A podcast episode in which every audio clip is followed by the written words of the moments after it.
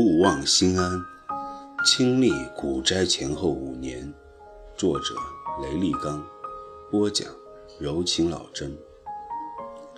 第三十章：无法渡人。转眼就到了二零一五年一月中旬，我手里的那几只券商股依然横盘震荡着。我并不担心，也并不着急，因为一直有个信念。如火焰般燃烧在我胸间，那就是我相信中国有史以来最大的一轮牛市正在波涛汹涌地展开。回顾2006年、2007年的那轮牛市，中信证券从四元涨到了117元，两年三十倍。我认为本次牛市的指数点位会超过07年的6124点的高点。既然如此，券商股作为牛市之魂，涨幅即使不是三十倍，最起码也有十倍。而当时从二零一四年十月启动价格算起，广发证券等券商股涨幅也还只有三倍多一点。如果按照总涨幅十倍计算，那么再涨三倍也并不出奇。我下定决心，牢牢抓住券商股未来的三倍机会，任尔东西南北风。咬定青山不放松。然而，一月十六日星期五收市之后，证监会突然通报了中信证券等十二家券商因两融业务违规被罚。这个突发的利空这周末两天里迅速发酵。一月十九日星期一，全部券商股直接一字板跌停。根本无法卖出，并带动保险等金融股纷纷跌停。当日沪指大跌了百分之七点七，创出了七年来最大的单日跌幅。A 股市值一日蒸发三万亿元，两市跌停个股近一百五十只，近两千只个股下跌。一月二十日，券商股再度大幅低开，而后略略反弹，但下午重新走软。到收盘时，我的几只券商股普遍跌幅在百分之八左右。两天时间，我的股票就下跌了百分之十八，而且我在十二月十六日买入的价格算是相对高位，比起一月十六日要高一些。经过这么一跌，我的票平均跌幅达到了百分之二十。在融资的情况下，我损失了百分之三十八的净资金。我的自有资金再次回撤，从一千万迅速退缩回了六百二十万。由于买的股票基本雷同，成本价差异都很大，融资比例也基本都是一比一左右，因此我所操作的其他账户损失也很巨大。赵姐的账户自有资金从三百万变成了两百万。陡然就蒸发了一百万，而房地产老板的账户自有资金则从两千万变成了一千二百五十万，一下子就损失了七百五十万。之后的几天，券商股略略反弹了大约百分之五左右，但对我们来说，由于损失幅度很大，百分之五的反弹完全无济于事。不可能卖出。那一周，我不得不反复地对房地产老板赵杰、马哥、木子做安抚工作，告诉他们，券商股肯定会起来，大家都只输时间不输钱。之后，券商股一直徘徊在低位，从一月中旬到春节放假前，我们的股票始终比成本价下跌了有百分之十五左右。由于融资的原因，账户的净资产始终也就在亏损百分之三十到百分之三十五之间徘徊。其实对我来说，并没觉得有多么难熬，原因有两个：一是我心中有一个坚如磐石的信念，那就是首先，券商的业绩将产生质变。自二零一四年十一月以来，每天如此巨大的成交量。寓意着券商股的佣金和收益都会大幅增长。券商股的业绩将会异常亮丽，完全能支撑他们更高的股价。其次，牛市既然已经展开，就不可能轻易中断，而券商股作为牛市之魂，也就不可能动摇。因此，我坚信他们调整结束之后肯定会创出新高，那就不仅不会让我们亏钱，反而能让我们赚到大钱。正是基于这样的信念，在券商股的低迷震荡中，我一直非常乐观，并没感到有多郁闷。何况我这2013年之后就坐过多次电梯，即使有时回撤很深，但最终每次都起来了。这主要因为我选股并无太大的问题，所选的股票往往都是成长性良好的牛股，从来不买那种业绩亏损的问题股。无退市之忧，因此只要有耐心持有，最终总还是能涨回来。我对于坐电梯其实已经习惯了，并且在资金的起起落落中，神经变得特别粗，亏个百分之三十，简直撼动不了我的情绪。然而，我很快发现，并不是所有人都有我的神经这么粗大。许多人的心理承受力其实是相当低的。春节期间，大年初三的时候，赵姐亲自到缥缈谷来给我拜年，给我送来了五斤腊肉和五斤香肠。我泡了杯茶给赵姐，陪着她闲聊。起初她还很平静，可是聊着聊着，她的情绪渐渐激动起来。她告诉我。他在银行工作了很多年，一直都谨小慎微，老老实实的赚着并不太高的工资。几年前离婚了，前夫经济条件很好，他分到了两套房子。前几年，民间担保公司和小贷公司恰如雨后春笋般兴起。由于在银行工作很久，他认识不少担保公司和小贷公司的人，看着他们把钱拿出去。进行民间信贷放水，每个月收一分多的利息，钱赚得很轻松。于是，他也就卖了一套房子。那房子位置比较偏，只卖了八十万，他就用这八十万参与放水，渐渐做到了四百来万。哪知二零一三年之后，民间信贷风险突然变大，不少人放水出去的本金都未能收回来。他也有一百万放出去，至今未能收回，于是他就不再继续放水了，考虑去炒股，开通了融资账户，但不大会炒，亏了一些。放水期间，他认识了木子，两人成了朋友。听木子说起我买交建二十天翻倍的传奇事迹，他仿佛抓住了救命稻草。然而这次不仅没能再迅速的翻倍。反而把三百万本金这么快就亏去了一百万。放水时就觉得一旦亏起来很快，但如今与炒股一比，发现炒股亏起来更快。我现在就这点保命钱了。离婚这么久了，独自拉扯孩子，以后孩子出国还指望着这钱呢。赵姐喃喃地说道，神色充满了惶恐。我反复安慰她。一定会涨起来的。过了好久，赵姐才渐渐平息下来，告辞离去。大年初四，房地产老板也给我打了电话，从语气中，我明显感到他变得越来越焦虑，而且他第一次抱怨说，当初他账户里的保利地产和万科，在我卖了之后都涨了不少，那一头该赚的没赚到。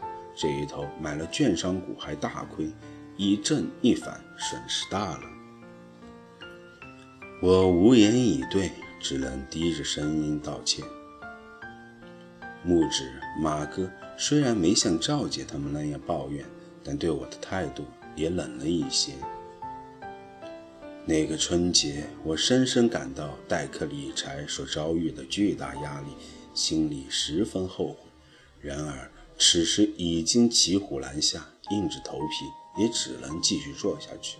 何况我依然坚信券商股会创出新高，坚信春节后一定能很快给我们以及他们挽回损失。只有刘鸟依然没责怪过我什么。他的账户同样被我融满仓并融资买入了券商股，如今回落也很大，但可能因为资金量对于他来说太小，他并未特别在意。春节里和我互道祝福，压根就没提股票的事情。此外就是小冲了，他这春节期间到缥缈谷看过我，他对我那条狗多多喜欢的不得了。在他逗多多的时候，我劝小冲说：“现在房地产局势很不景气了，你们公司估计也不如往年了吧？不如你干脆也买点股票。”正好目前券商回落后再次低位震荡，你这个时候买比我的成本低很多，赶紧下手吧。小冲说：“我们公司今年确实比去年差多了，过年的红包都少了很多，而且公司里很多同事都在嚷嚷着买股票的事情，我耳朵都听出了茧了。可是。”我确实不想买，而且我也不懂买什么股票啊。我说有我啊，养兵千日，用兵一时。告诉你，现在别人是求着我给他们推荐股票呢，你呢不用求，我主动给你推荐股票。赶紧的，春节一过你就去开户，我保证让你一年之内赚三倍。小虫抬起头。亮晶晶的眸子看着我说：“我知道你是好意，我也不是一点也不受诱惑。偶尔听到同事说他们买股票一个月赚了一年的工资，我也会有心动的时候。但是我知道我得有底线，我无论如何也不能像你一样被股票迷住，因此我干脆一点点也不涉及。好心当成了驴肝肺啊！”我抱怨着说：“得，我不劝你。总之，以后股市涨到天上去，别说我没劝过你哦。”就这样，二零一五年春节假期终于过去，我充满期待，希望着股券商股风云再起，好让我身边所有人安心。然而，尽管春节后创业板股票高歌猛进，但券商股却依然低迷，略略随着大盘稍微涨了一点，就又掉头向下。三月上旬，竟然重新又回到坑里。终于，赵姐再也忍不住了，每天都给我打电话。有时候我实在不想接听，他就连环夺命 call，非逼着我接听不可。而一接听，就要听他的哭诉。他用带着哭腔的语气。说自己从二零一四年十二月熬到现在，足足三个月了，依然亏着百分之三十的本金。他的哭诉使我不胜其烦，而房地产老板也隔两三天就会给我打个电话。我和他的电话交流在那段时间相当多，从中我渐渐发现，绝大多数有钱人即使再有钱，也依然是小气的。以他为例吧。据马哥说，此人起码有五亿资产，如今他这个股票账户亏了七百来万。按说七百万对于五亿身家并不算什么，我以为他并不会特别在乎，但其实不是，他相当在乎。我想，可能是因为做实业的人，乃至是做房地产这种高利润行业的人，他们的钱。积累和消失的速度都不至于特别快，而且一旦积累了，就不大容易消失。而炒股不同，账户里的钱来去都特别快。对于那些以前炒股经历不太长的人来说，即使有很多钱，也习惯不了股市里的这种亏损速度。总之，那段时间我被他们弄得焦头烂额。正在我几乎要被烦死的时候，终于期待已久的券商股第二波再次启动了。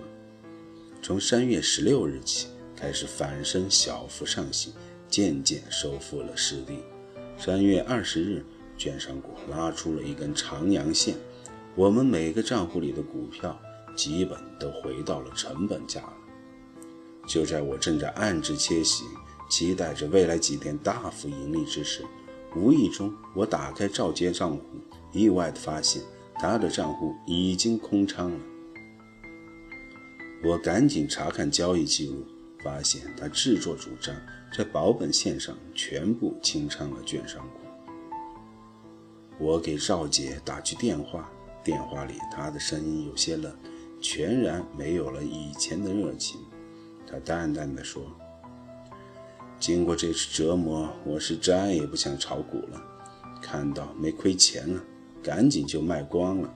正想收盘后告诉你一声呢。”咱们之间的理财合作，也就是结束吧。我说，也行，不过其实你真的可以再买回来的，肯定能赚的。谢谢，不了。他冰冷地说，挂了电话。呆呆地听着电话里的忙音，我有些恍惚。我记得曾经听过这样一句话。强者自救，胜者渡人。我发现自己永远也不可能成为胜者，因为我缺乏渡人的能力。我是一条无法渡人的野河，天生应该回归到寂寞中去。只是我却又贪念繁华，迟迟不舍得。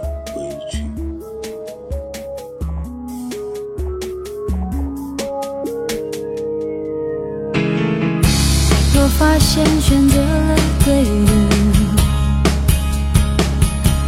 要抛弃错的，